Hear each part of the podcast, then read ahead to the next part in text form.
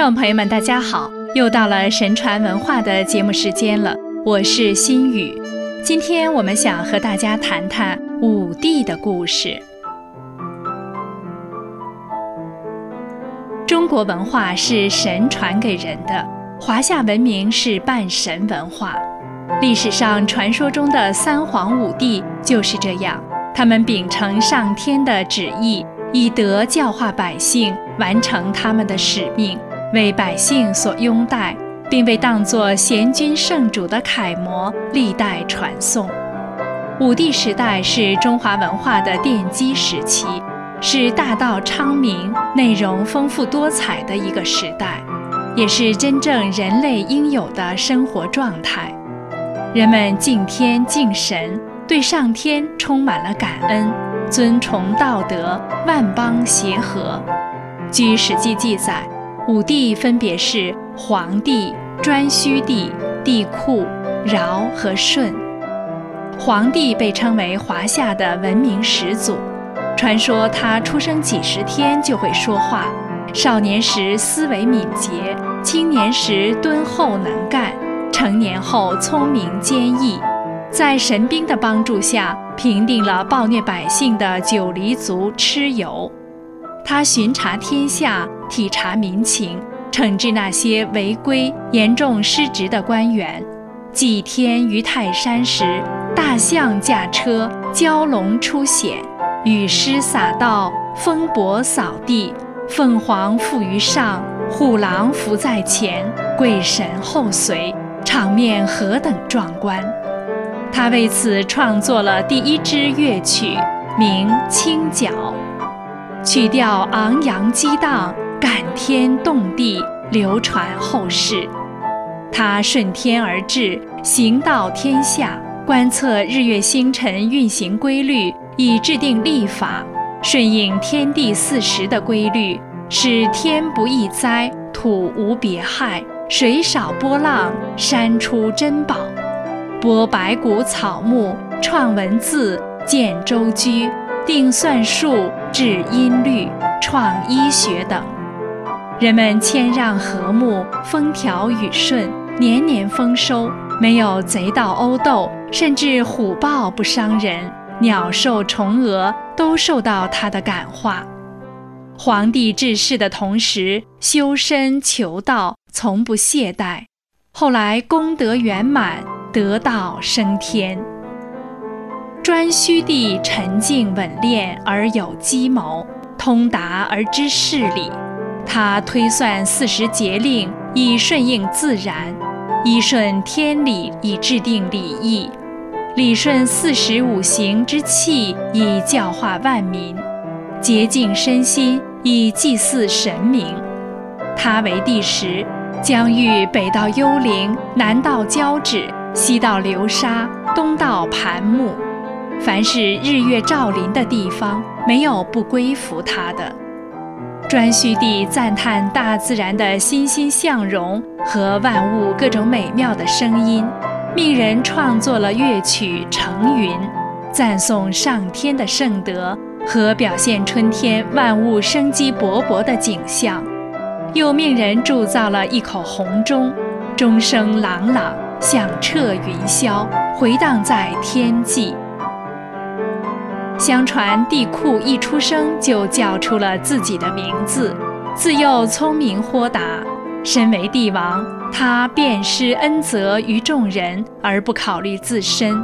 他高瞻远瞩，明察秋毫，顺应上天的意志，了解百姓之所急，行仁德而不失威严，温和而且守信，修养自身，道德高尚。天下无不归顺。他对收取的土地上的物产一向节约使用，行动合乎时宜，吃穿用度与百姓一样，爱护并教化万民，把各种有益的事交给他们，推算日月的运行，以定岁时节气，恭敬地迎送日月的出落，明识鬼神，慎重地加以侍奉。尧帝的品质和才智也是非凡绝伦。史记上说，其人如天，其之如神，就之如日，望之如云。富而不骄，贵而不疏。他观测天文，钦定历法，兴利除害，伐乱禁暴，设立诽谤目，博纳众见，任人为贤，推行德教，教导臣民以五典。即父义、母慈、兄友、弟恭、子孝这五种美德指导自己的行为，教育百姓和睦相处，做到九族祭牧，使民风淳厚。尧帝亲自制作了乐舞《大章》，以祭祀神明，寓意以德敬天，节奏平和而庄重。《尚书尧典》说：“尧。”克明俊德，以亲九族，平章百姓，协和万邦，黎民于辨识庸。舜帝自幼睿哲闻名，温公允塞，孝闻天下，德播世间。舜的父亲是位瞽叟，人很糊涂。舜的生母早逝，继母不贤。继母生的弟弟名叫象，骄横跋扈，全家人都容不下舜，时谋陷害。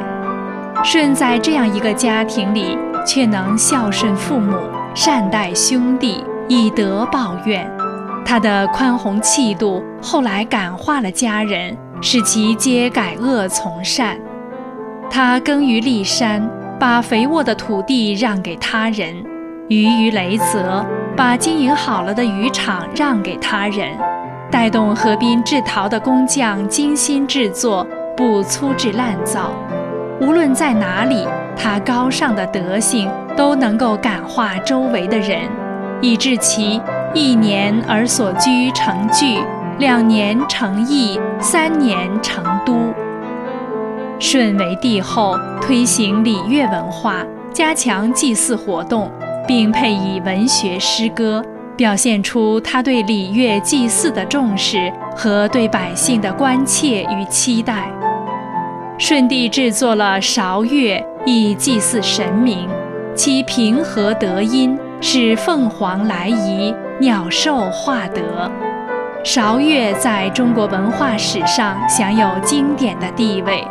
孔子称其尽美矣，有尽善也。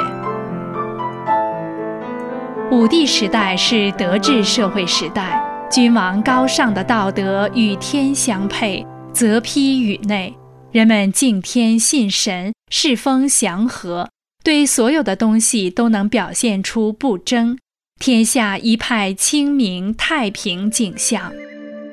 千百年来，顺天意，重道德，历来为人们所遵从。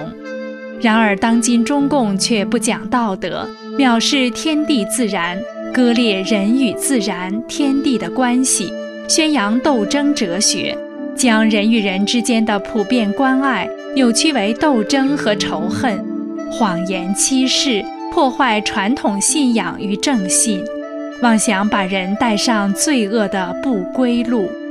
人们只有退出中共及其一切附属组织，回归良知本性，选择正义和善良。才能拥有光明的前程。